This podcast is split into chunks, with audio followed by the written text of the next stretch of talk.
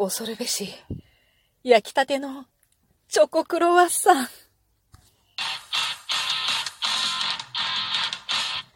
今日もなるようになるさ。こんにちは。アラフォー母ちゃんこと冬木玲です。この番組は私冬木玲が日々思うこと、本の朗読や感想など気ままに配信している雑多な番組です。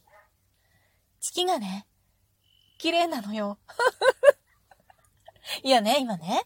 今日は毎週恒例月曜日ね、サッカーの練習を見学しながらの配信です。なんですけれども、今ちょうど、駐車場っていうかまあ、サッカーをね、している広場の前のところに車を止めて、助手席にポンと座ったら、ちょうど目の前に、目の前にとちょっと目線上なんだけれども、目の前にね、月がくっきり出てるわけ。で、昼間の月ってまだ今4時ぐらいだから、昼間の月って白いじゃない？で、その白い月がさ、もう本当に綺麗にさ、くっきり出てるのよ。で、なんか、めちゃめちゃ綺麗だなと思って、昨日はね、東海夜だったんだよね。だから、まあ、東海夜の月が綺麗とかね、まあ、それはわからないのよ。15夜の月も綺麗だけれども、13夜の月も綺麗だし、なんだったら、ちょい前のさ、上限の月も綺麗だったじゃない？今日の月も綺麗だし、秋の月はいつ見ても晴れてたら綺麗よね。というかさ、春でも夏でも冬でも、月って綺麗でしょ？だから、なんかもう月が綺麗よねって言ったら、まあ別にね、いつも月は綺麗ですよって感じなんだけど。これちょっと意味考えるとね、面白い回答になるよね。月が綺麗ですね。っていうね。とある、まあ、歌が、歌がっていうかね、取り交わしがあるのよね。まあ、告白の話っていうかね。うん。で、まあ、その話はまあいいとして、ね、月がね、すごい綺麗でね、その東海夜を、昨日もね、夜月を見上げて、あ、今日は東海夜だなーなんて言って、こうみんなでね。まあ、東海夜って15夜13夜に続いてね、3回目のお月見って言われるんだけれども、月をめでることがメインではなくって、うんと、他の実り、秋の実りを感謝する収穫祭の行事なんですよね。で、その行事は、まあ、関東では東海夜。で、関西の方では、猪子祭りっていう名前で、本当にね、ごく一部の地域に続いている、まあ、風習みたいなんですけれども、実際私はその東海夜が行われているのを見たことはないんですね。で、この辺っていうか、関東近辺だと、長野県の三代田町、それから群馬県はどこだったかな？でもね、ほんとね、ごく、その三代田町の中でもごく一部みたいなんだけれども、で群馬県のね、本当にごく一部で、どうやら今でも、東海夜の日になると、旧暦のね、10月10日が東海夜なのね。今年は11月14日だったんだけれども、で、その東海夜の日になると、えー、っとね、東海夜、東海夜、東海夜のわらでっぽ、夕飯食ってぶったたけとかね。あとね、東海や東海や、朝そば切り昼団子、夕飯食ったらぶっただけとかなんかいろいろ言うみたいな。なんかね、わらべ歌があって、そういう東海やのわらべ歌を歌いながら、子供たちが、なんて、わらで作ったわらでっぽうっていうね、なんかね、上が輪っかになってて、下が長い棒みたいになってる。感じのものを編む、編むのかななんだけれども、それを持って、そのわらべ歌を歌いながら地面をバンバンって叩いて回るのよ。で、それは、なんだろうね、た、田畑に、の、なんて害をなす、まあ、害虫よね、モグラとかのね、そういうのをこう退治するための、意味があるらしいんだけれども、でそういうことをする行事が、実はどっかに残ってるみたいなのね。で、まあ、なんだろうね。日本のそういう古来の領地っていろんなところがま残ってったり失われてったりとか、いろいろさ、そういうものがあると続いていくといいよねなんて実際ちょっと思ったりもしなくもないんだけれども、実際こうそれをずっと受け継いでやっていかなければならないってなると結構大変よね。この東海屋ってさ、全部が全部かどうかわからないけど、ちょっと調べたところ、とある地域では、小学校1年生から中学3年生まで、東海夜の夜にね、夕、夕飯食ったらぶったたけだからさ、夕飯の後よね、きっとね。もう暗い時間だったよ。その時間に、そのわらでっぽを持って、昼間に作ったわらでっぽを持って、各家をこう回っていくの。で、回って、その東海夜の、さっき言ったわらべ歌を歌って、地面をバンバンバンって叩いて、で、まあ、そこの家の人がお礼を言うみたいなね。うん、なんかそんな行事だったんだけれども、他にはなんか神社に集まって、よくさ、豆まきの行事とかで、神社とかで豆まきやるじゃない？あんな感じで、神社に集まってみんなでもう大人も子供も東海や東海やって歌いながら、そのわら鉄砲でバンバンって地面を叩いてる行事がね、ありました。動画とか調べると結構そういうのが出てきたりとか、あとね、なんかね、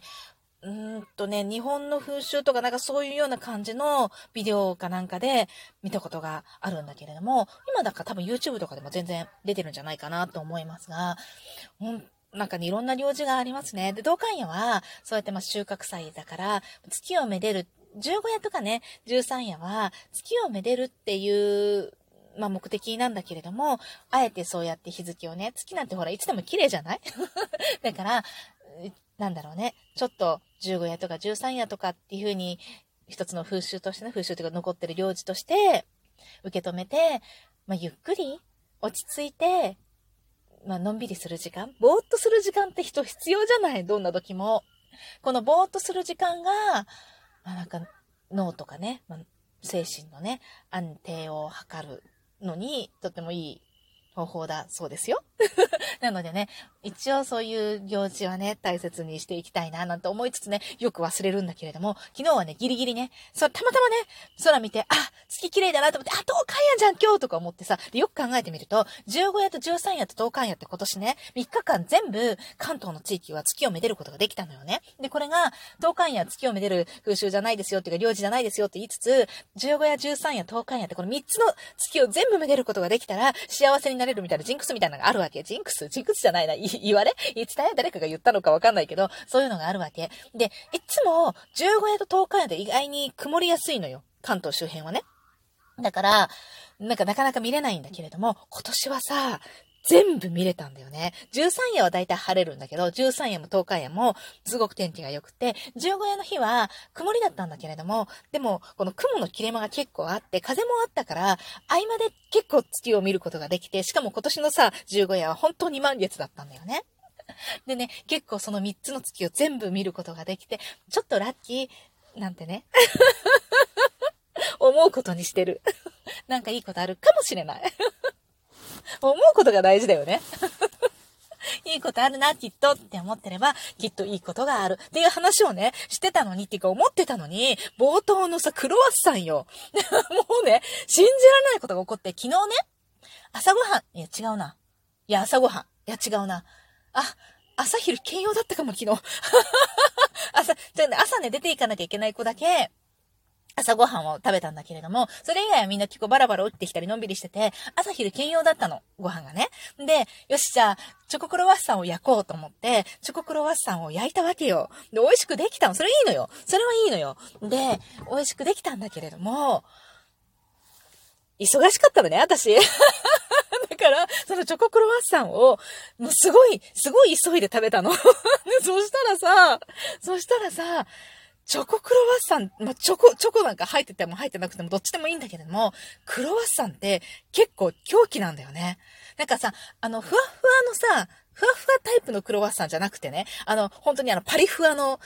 クロワッサンよ。あれをすごく急いで食べたら、喉が切れました。全然良くないじゃんっていうね。で、結構衝撃で、いった確かに、行ったって思ったの。で、その後、ずっと痛くって、水とか飲むじゃん。染みるの、すごい染みるの。あの、指とかさ、切るとさ、水でも結構染みるじゃん。ピッて切ると。そう、ほんとそんな感じで、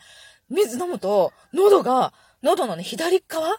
がね、めっちゃ染みるの。で、なんだろう、こう、見えない範囲？見えない範囲なのよ。もう、なんていうの、あの、喉仏のちょっと上あたりの横のところ？なんか、わかる？そこが、めちゃめちゃ染みるんだよね。で、まあ、口の中だから一応、早くそのうちすぐ治るんじゃないなんて思ってるんだけど、痛いのよ。で、まあ、そんな血がさ、バーバー出てくることはないから、大丈夫だと思うんだけど、いや、なんせ痛いのよ。で、今日も、なんか変なんだよね、やっぱりね。で、まあ、別に全然普通にご飯も食べて、なんだったらお昼も食べに行ったんだけど、今日久しぶりに学校でね、集まる、まあ、母親たちのボランティアみたいなのがあって、で、それの一環で、ちょっと集まりがあって行ったんだけれども、もう本当にね、久しぶり、コロナのさ、あの、このコロナ禍になってから、多分、2回、いや、いや、い、2回目 ?2 回目、そのうちの1回は私ちょっと上の子のようで行けなかったんだよね。だから、初めてだと思う、この2年間ぐらいで。初めて、私、学校にそういうお手伝いとかね、そういうボランティアの一環で行ったわ、みたいな感じでね。で、まあその帰りに、みんなでね、お昼を食べに行ったんだけれども、そのお昼でもね、ちょっと話してたらさ、もうこれ一本取っても多分足りないぐらい いろんなアクシデントがあったわけ。全然いいことないじゃん。お昼もね、なんか、結局、結局、なんかいろいろ忘れられてたわけよ。で、なんか、ちょっと多分、大きな行事で貸し切りじゃないけれども、貸し切り状態になっているところに、どうやら入ってしまったみたいで、一般の方ですみたいな感じで通されて、で、なんかメニューとかも、なんかこう全部揃ってなくって、なんか食べ、食べたかった、みんなが食べてる、周りがね、食べてるものと同じものが食べたいなって、結構いい感じのさ、あれだったから、食べたいなって思ったけど、それはメニューになくって、ただ渡されてなかっただけだったみたいなんだけれども、そういうのがあったりとか、あとは、その、商品も、商品じゃないや、その、食事もね、提供されるまでにすっごい長くって、提供されたはいいんだけど、一人分のなんかメイン料理が一個だけボンって来ただけで、ついてるスープとか、サラダとか、パンとかそういうのが全然来なくって、もうそれから3、40分待ってからやっと、言ってみたらね、はっ忘れてたみたいな感じで、バーって出されて、すべての料理は多分出来上がって置かれてたみたいで、全部冷めてるみたいなね、もう本当に悲惨だったみたいなさ。全然、全然、お月見3つしたのに、いいことないじゃんっていう感じなんだけど、きっとこれから今貯めてるんだよね。これからきっといいことがある。絶対。年末年始は結構幸せに送れるはずです。おせち料理がなんかすごくいいとかね。なんだろう、おせち料理？なんか作ってみたらめっちゃ美味しかったとか、作れる？わかんないけど。なんかきっとだからいいことあるよ。というわけでね、今週も一週間頑張っていこうかなって思います。最後まで聞いてくださりありがとうございました。またね。ほら、